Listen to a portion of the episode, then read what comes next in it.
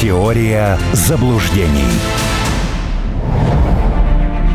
Это программа «Теория заблуждений». С нами по-прежнему писатель, публицист, политолог Армен Гаспарян. Напомню, у «Радио Спутник» есть очень удобное мобильное приложение. Его можно скачать в Apple Store, Google Play, а также в любых других отечественных магазинах. А можно слушать эфиры, общаться через мессенджеры, можно писать комментарии, задавать вопросы, звоните напрямую в студию по телефону 495, код Москвы 95 95 91 и 2. Присоединяйтесь беседе. Армен, а, к ситуации вокруг э, Запорожской атомной э, станции, электростанции, предлагаю э, сейчас нам вернуться. А, Владимир Путин доверяет отчету МАГАТЭ а, по поводу вот этой атомной станции. Главная цель какая преследовалась, если здесь рассуждать, когда Москва добивалась приезда миссии МАГАТЭЛь, и достигнута ли эта цель? Ну, все же хотели, чтобы э, миссия МАГАТЭ приехала. Все хотели, Ну, да. вот она приехала, да. Она, они посмотрели. Я с самого начала говорил, что результат будет примерно такой же, как у э, миссии наблюдателей ОБСЕ на Донбассе за 8 лет. Когда им э, фугасы подкладывали, их обстреливали, но они ничего не видели. Вот то же самое исполнила МАГАТЭ. Они выразили глубокую, озаб... да, какая глубокая, глубочайшая озабоченность, э, что обстреливается Запорожская АЭС. Для этого не обязательно было ехать, в принципе. Это можно было сделать, сидя в Брюсселе. От них, э, вот лично я ожидал э, нечто иного. Но уже что появилось, то появилось. Конечно, необходимо каким-то образом добиться прекращения обстрелов, но мы же понимаем прекрасно, что украинские власти ведут тотальную войну. Вот прямо по заветам доктора э, Пауля Йозефа Геббельса. Ну и естественно, что одним из ориентиров здесь будет э, подрыв чего-нибудь такого могучего и существенного. Я вам даже больше того могу сказать. Э, я ожидаю на очередь там условно Днепрогресс какой-нибудь. Ну, а почему нет? Также будут терроризировать, да, считаете вы? Ну, естественно. Ну, послушайте, вы же в Мариуполе помните, как это все происходило? Да. Ну, это система. Это я ж почему и говорю, это тотальная война. Никто в, в тотальной войне не думает про население. Оно вообще никого там не волнует. Вот его там сложности, его там горечи, чаяния и так далее. Это вот все как бы не нужно. Э, поэтому тут надо, наверное, мировому сообществу давить на Киев, но они же не давят. То есть, вернее, как, они давят, но не туда. Э, великий музыкант э, Роджер Уотерс совершенно справедливо заметил, что перестаньте давать оружие. Если вы хотите мира, то не надо давать оружие. А если вы даете оружие, то тогда не скулите про мир. Все же очень просто. Армен, Но... ну, тем временем вот в Росатоме сказали, что главное, что МАГАТЭ признала факт обстрелов Запорожской АЭС. Это, во-первых. Во-вторых, э, есть еще такая точка зрения, что приезд миссии МАГАТЭ на Запорожскую АЭС это, в общем-то, даже победа Москвы. А, это очень важный момент, что это все зафиксировали на международном уровне. Но вот как дальше будет развиваться э, ситуация, во многом зависит от того, как э, поведет себя Россия. То есть есть нужно эту историю не закапывать, э, там, приехали и забыли, а наоборот развивать ее. Вот в этом направлении нужно сейчас э, дипломатически работать в Москве. Я согласен с политической точки зрения, да, эта история хорошая и позитивная. Меня единственное, э, что не устраивает, что я подобного рода истории уже видел. Вот опять же, с упомянутой миссией ОБСЕ, они же в отчетах, если почитать, они же тоже писали, что их обстреливают, но только они никогда не говорили, кто это делает. И мировое сообщество по, по итогам говорило, вот смотрите, эти там упыри э, в Донецке, они обстреливают нашу миссию. Вот э, я хочу видеть э, точные, недвусмысленные формулировки. Я только об этом говорю. Визит, да, пожалуйста, приехали, посмотрели, надо дальше продолжать. Просто э, Запад же занимает позицию, что что бы ни делала Украина, они это не замечают. В принципе. Но это данность, это 8 лет происходит. Э, поэтому меня вот с этой точки зрения э, не очень устраивает э, визит МАГАТЭ и вообще все то, что творится вокруг вот этого украинского кейса. Когда это начнет там меняться? Может быть, с холодами. Может быть, отморозит себе на сопырке по прохладе. Э, и начнут э, чуть более внимательно относиться к тому, что происходит. Да, зимнюю а экипировку быть... они себе уже заказали в Соединенных Штатах. Да, ну, меня в данном случае гораздо больше волнует э, Европа, а не Соединенные Штаты. У Соединенных Штатов сейчас там свои будут, э, извините, приключения в ноябре. Я имею в виду выборы в Конгресс, которые демократы рискуют э, с треском проиграть потому что не с чем идти. Собственно, вот эти вот э, прыжки и ужимки Зеленского, они ведь тоже не случайны. Да, Макрон ему передал, либо вы достигнете успеха, либо мы вас снимаем с довольствия. Потому что надо обывателю, пардон, избирателю, электорату что-то такое показать, на что пошли деньги. Потому что что вот он видит, вот, да, вот мы сидим э, без газа, Э, в рецессии экономики, с кучей проблем. Но одно дело, да, там вот э, хутор побеждает. Ну и вроде как, э, да, надо перетерпеть ради победы демократии. А другой вопрос, когда ты, ты сам сидишь, значит, э, в кизике в полном, и там непонятно, что происходит. Поэтому у Зеленского-то с этой точки зрения это сейчас бросается все на карту. Надо что-то показать. И в том числе для выборов э, в Конгресс. Чтобы Байден мог прийти и сказать, да, у нас тут, извините, не очень, чтобы очень все получается, но зато вот там вот есть это. Ну, не, это не же факт, такая что... логика очень, своеобразная. Да, не факт, что это случится, но тем не менее, э, как вот сообщается на информлентах, президент э, США Джо Байден и новый британский премьер Ли Страс э, подтвердили готовность углублять сотрудничество между двумя странами, в том числе по противодействию России в связи с украинским конфликтом, и также упоминаются здесь противодействие по отношению к Китаю и Ирану. Здесь э, такое ощущение складывается, что несутся в прорву, сломя голову, в какую-то пропасть, не замечая тех ошибок, которые уже наделали. Э, чем дальше в лес, тем больше дров. Так, что ли, получается у них? Ну, во-первых, э, ожидать чего-то другого, вот ярко выраженный такой атлантистский лист раз было бы гипернаивно. То есть это человек, у которого э, мнение формирует Вашингтон. Э, второе. Я вполне допускаю, что через несколько месяцев э, госпожи Трасс не будет. Это временщики. Обуздать экономический кризис сейчас в Европе никто не сможет. Ведь правильно немецкие экономисты пишут, даже если допустить да, что вот завтра все закончится на хуторе. Вот они принимают условия России. Заканчивается. Экономические проблемы никуда не денлись с этого момента. Вообще никуда. Они останутся еще на долгие-долгие годы. Вот этой сытой, комфортной жизни европейской, э, многолетней, да, она, по сути дела, ну, с 50-х годов она заканчивается. Вот прямо на наших глазах. А, нужны крайние для этого. Она вот, получается, Листрас такая груша для бития в, на перспективу. Все на нее свалят. Ну, и проблемы в экономике, и проблемы во внешней политике, и так далее, и так далее. Ну, смотрите, здесь же история очень простая. Э, сдал вахту, и про тебя уже никто не вспоминает. Уже ж сегодня никто не вспоминает, что, извините, Англия начала катиться под откос при Борюське Джонсоне. А?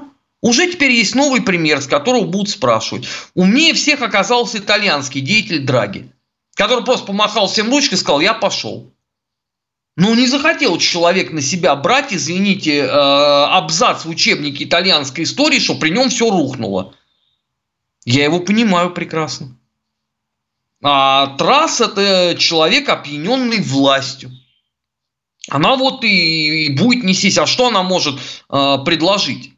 Э, решения экономические, у нее их нету. И быть не может. У нее есть два э, блюда в меню. Первое основное, да, это Россия. И второе – это Китай. Вот борьба с ними.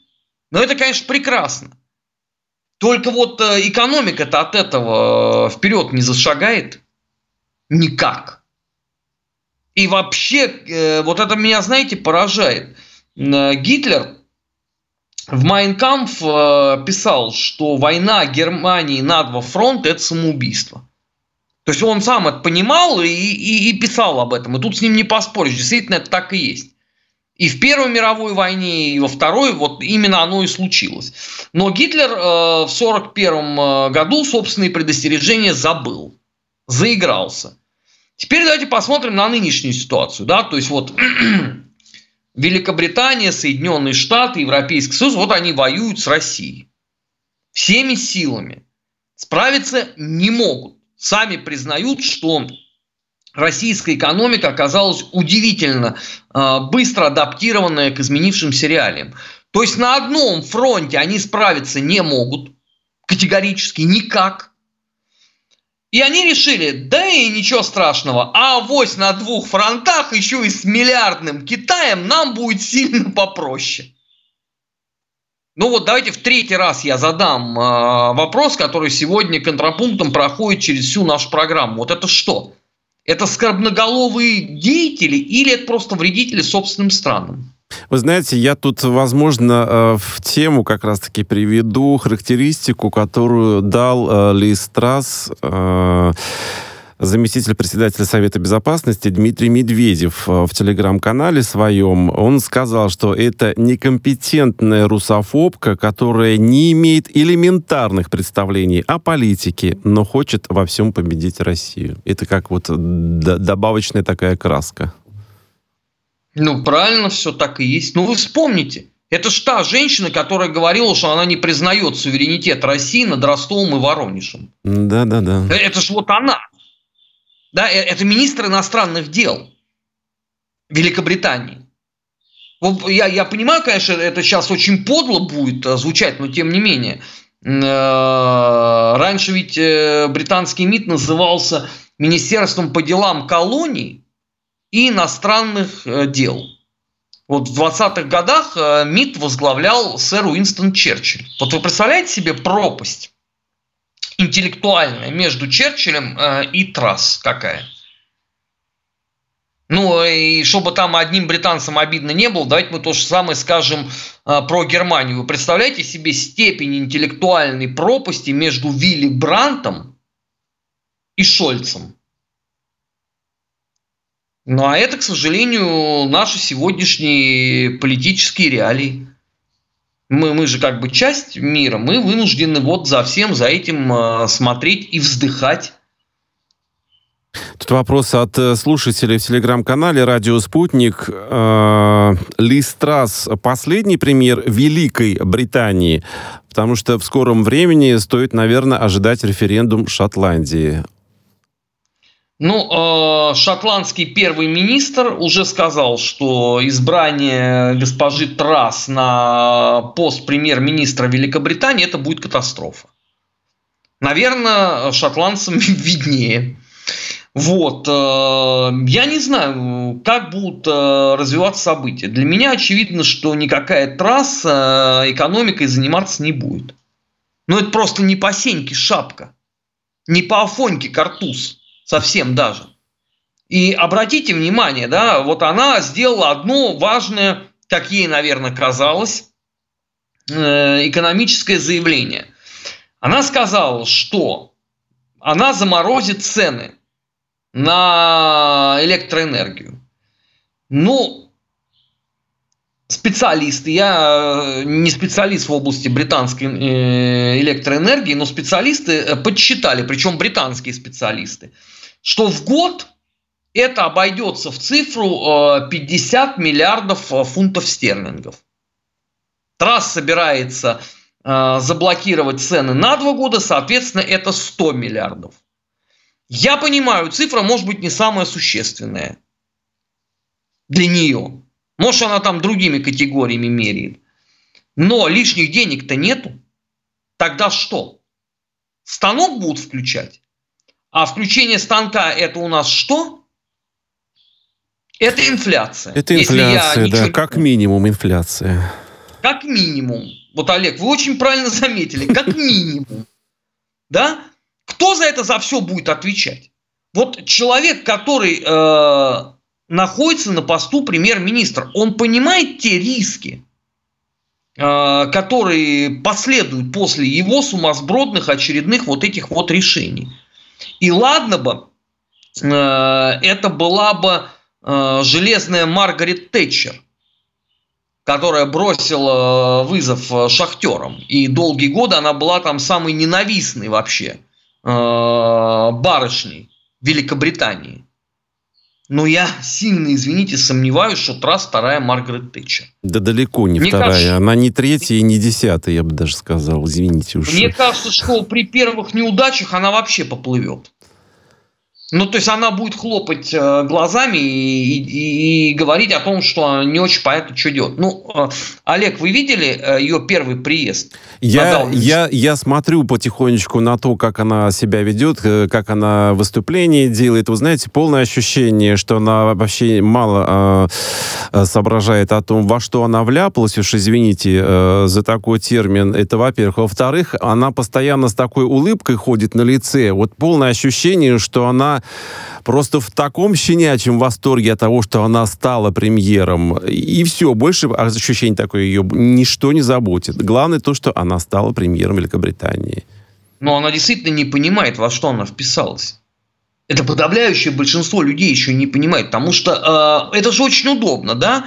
Заблокировать там РТ, Спутник, э, Россию, сказать, это зловредная путинская пропаганда. Ну, и у вас нет альтернативной точки зрения на то, что происходит. Но, тем не менее, она же все равно просачивается.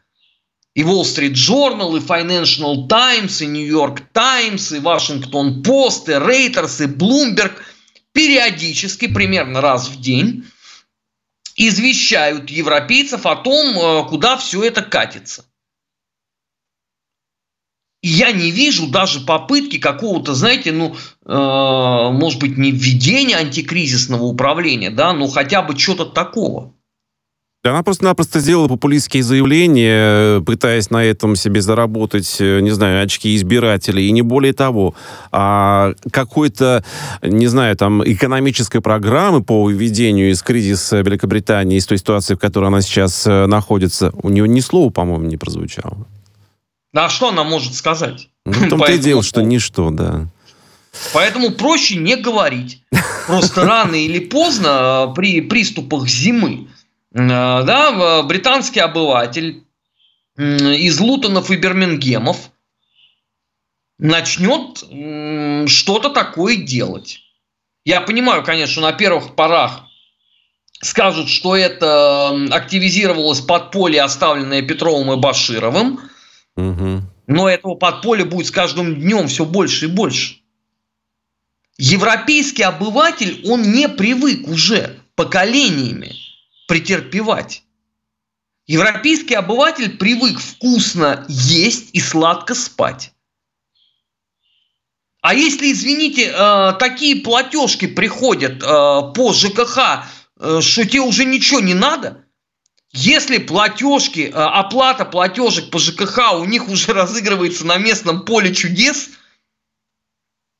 и это триумф, там какой-то пассажир выиграл на 4 месяца себе оплату, и он счастлив, вы понимаете, что обыватель обидится?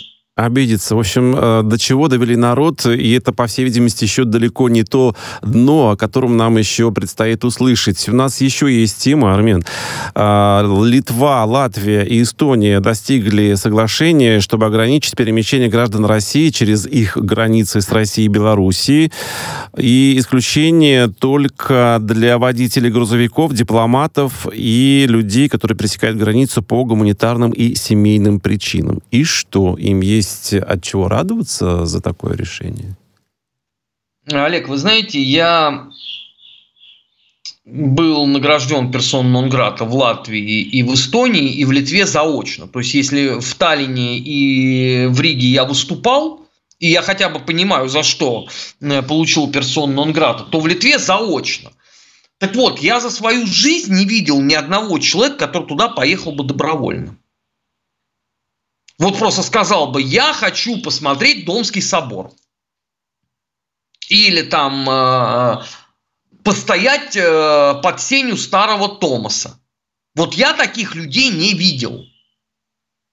Э, очевидно совершенно, что туристический поток, который туда был до там, 2014 года, он и без того скукозился до э, минимальных размеров. Потому что это же не первая подобная русофобская выходка. А сейчас так вообще и не будет. Ну, у меня с этой точки зрения есть один только вопрос. Опять же, я очень скучный, я понимаю, я вас уже, наверное, сегодня допек этой экономикой, но тем не менее. Значительная часть э, туристического кластера в Риге, это Латвия, если кто-то подзабыл, ориентирована на туристов из России. Этим э, вот лавошникам и всем прочим, им теперь что делать? Ничего, закрывать идти свои лавочки и идти действительно по миру, как вы сказали, с протянутой рукой, искать, где какая работа, может быть, найдется в других странах Евросоюза. Отлично. Это великолепное достижение правительства в условиях рецессии европейской экономики и, и, и всего такого прочего и разного. Это гениально взять и добровольно сделать тысячи людей безработными. Это по уму.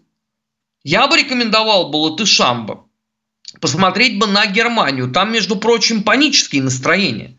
Немцы пишут о том, что в результате вот этого всего э, более 60% фабрик и производств закроется в Германии. Вы понимаете вообще уровень безработицы?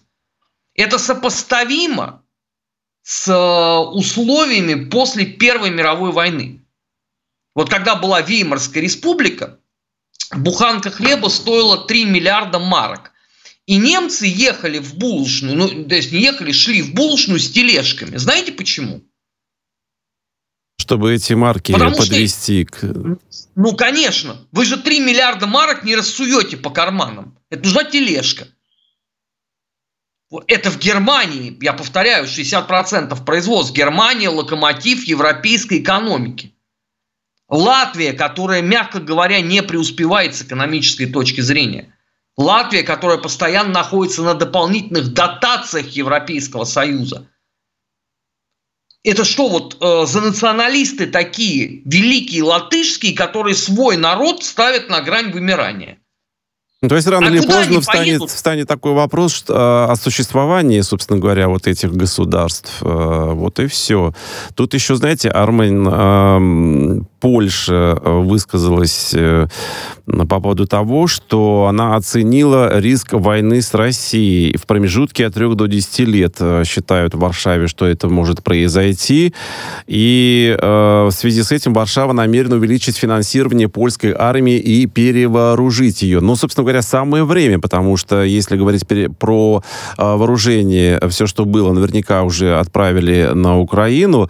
Но тут еще, как э, часто в Соединенных Штатах любят говорить, что нужно увеличить финансирование э, американской армии и э, военно-промышленного комплекса. Собственно говоря, по всей видимости, по тому же сценарию Польша хочет пойти. Ну, Олег, я повторю, я очень скучный человек. В 2010 году тогдашний, по-моему, замминистра обороны Польши сказал, что в течение ближайших 10 лет они будут воевать с Россией. Нужно перевооружать армию. Сейчас на дворе 2022 год. И опять я слышу то же самое. А у меня вопрос. А вот тогда перевооружили? Или это тоже было как бы такое популистское заявление, как там э, русские отреагируют на этот счет? А, к сожалению, мы с вами здесь ничего не сделаем, потому что русофобия – это одна из национальных идей Польши. Она а, проистекает, извините, из статуса несостоявшейся империи. И вот эта вот дурь, она из голов просто так не выйдет. Сто лет назад было ровно то же самое. Это же не один там Пилсудский, да, на которого можно было бы свалить все.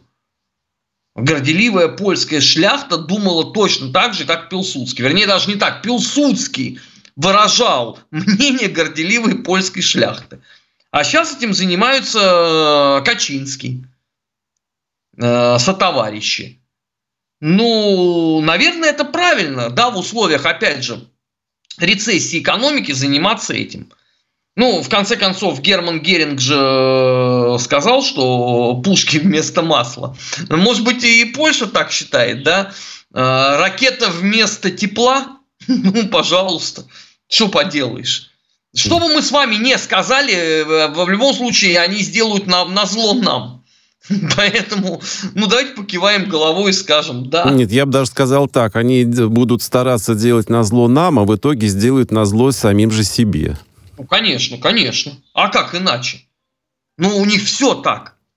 Э, потому что э, все вот эти вот игрища, лишь бы как-то задеть там э, Россию, они никогда поляков до добра не доводили в истории. Да, увы, и, и а нам только остается следить за тем, во что это все э, выльется. А, Армен, спасибо вам огромное за то, что нашли время, вышли э, в эфир «Радио Спутник», программа «Теория заблуждений». Это была и писатель, публицист, политолог Армен Гаспарян. Спасибо еще раз.